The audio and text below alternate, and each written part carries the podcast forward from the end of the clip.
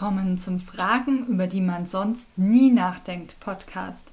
Dein Podcast für Inspiration, Motivation und gute Laune.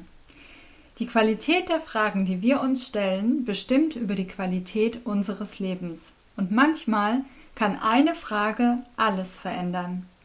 Wir sind Karina Hildenbrand und Diana Richter und begleiten dich 365 Tage mit 365 Fragen, über die es sich lohnt, einmal nachzudenken.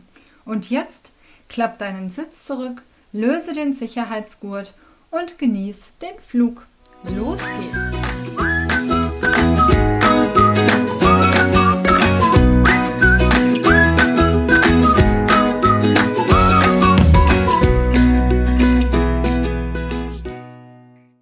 Wir starten mit einer neuen Frage in den Tag. Und die Frage des Tages ist, welches Buch hat mein Leben verändert? Ich habe sofort eins im Kopf. Dann sprich's aus. Die Hütte. Ach, ich kenne nur den Film. Film. Mhm. Ja, ich kenne nur den Film. Das Buch habe ich irgendwie ganz oft schon in der Hand gehabt mhm. und nie gelesen. Ja, das ist ja. also wunder wunderschön. Als ich das Buch gelesen habe, gab es den Film auch noch nicht.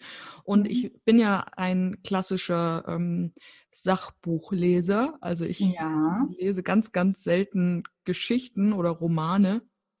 Und ich kann jetzt endlich verstehen, was die immer damit meinen, wenn sie sagen, das Buch war viel besser als der Film, obwohl der Film schon richtig, richtig gut war. Okay.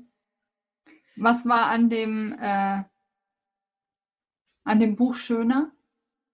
Ich glaube, im Grunde war es nur meine Vorstellungskraft. Okay, ja. Dass ich es mir, ich habe es mir schon ähnlich schön vorgestellt, aber das, was so im Kopf passiert, was ich mir vorgestellt habe, das war schon wirklich sehr, sehr schön. Mhm.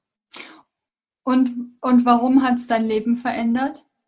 Weil ich dadurch gemerkt habe, also vielleicht für die, die es nicht kennen, es äh, geht darum, dass eine Familie ähm, ja einen Ausflug macht und während dieses Ausflugs, also sie gehen campen, kommt ähm, das kleine Mädchen weg. Also die Tochter von dem, der eben mit campen geht, äh, ist auf einmal verschwunden und es kommt dann dabei raus, dass das Mädchen entführt wurde und wurde auch umgebracht. Und dann ist er zu Hause, der Vater, und macht sich äh, Vorwürfe, hat Schuldgefühle und bekommt dann einen Brief und es sieht danach aus, als würde Gott ihm diesen Brief schreiben. Und dann macht er sich eben auf die Reise. Und am schönsten daran gefallen hat mir, dass er am Ende dafür oder dazu in der Lage war, dem Täter dafür zu verzeihen, dass äh, mhm. er seine Tochter umgebracht hat, weil er auf seiner Reise, indem er eben dann Gott begegnete. Also man kann jetzt davon halten, was man möchte, ne? ob man mhm. gläubig ist oder nicht, aber mhm. man kann das auch ein bisschen für sich selber transformieren. Man könnte Gott als das Universum auswechseln oder ähm, wie auch immer man das so machen möchte. Und genau, er konnte dann am. Schluss dem Täter verzeihen durch seine Begegnung mit Gott. Mhm. Und das war für mich ein unfassbarer Aha-Moment. Mhm. Dieses Verzeihen. Ja. Ja. Dass ich den Schmerz loslassen kann, auch mhm. wenn ich es nicht gut heiße, das, was die Person gemacht hat, weil das können wir ja aufs ganze Leben übertragen. Wir müssen das nicht gut finden, was jemand macht, aber wenn wir verzeihen, dann lassen wir diesen Groll und diesen Ärger los. Ja. Ja. Weil ähm, der Täter oder derjenige, wie auch immer, ne, ich lasse es jetzt einfach beim Thema, äh, beim Täter, ja. das, ne, das gibt es ja auch oft in unserer Welt, dass wir Menschen ähm, nicht verzeihen können, weil sie irgendwas gemacht haben, was für uns vielleicht mhm. schlimm war. Aber wir schleppen den Groll mit rum. Der Täter, in Anführungszeichen, schleppt den ja nicht mit sich rum oder auf eine andere Art und Weise. Aber im Grunde geht es uns auch nichts an, ne, was der da jetzt für sich reflektiert oder nicht. Es macht ja unsere Welt nicht besser, wenn er erkennt, dass er was falsch gemacht hat. Ne, das bringt ja. uns ja null weiter. Gar nichts. Mhm. Ja. Ja. Das stimmt. Ja, schön. Die Hütte. Ähm, also was mir als erstes in den Kopf gekommen ist, ähm, als ich die Frage gehört habe, war das erste Buch, glaube ich, was ich so in Richtung Persönlichkeitsentwicklung gelesen habe. Und es waren die vier Versprechen oh, von äh, Don Miguel Ruiz, ne, heißt er? Ja. Ähm, und da gibt es eines, ein Versprechen, was für mich wirklich auch so der Game Changer war. Und das Versprechen ist, ich nehme nichts persönlich. Mhm. Und so, wenn man da so ein bisschen durch sein Leben geht, mit diesem Satz im Hinterkopf, ne? Dass, dass ähm, ja, man hört ja immer so viel, das, was die anderen tun oder was, was sie äh, gegenüber dir äußern oder was, was weiß ich. Es hat viel mehr mit dem anderen zu tun als mit dir selber oder ne? Was äh, Peter über Paul sagt, sagt mehr über Peter als über Paul. Ähm, und das, ja, das einfach nochmal so wirklich sich bewusst zu machen, öffnet eine ganze Welt von neuen Blickwinkeln. Mhm. Weil Ja, weil man dann einfach die, die Möglichkeit hat, einfach sich zu überlegen, okay, warum tut der andere das, was er tut? Ja.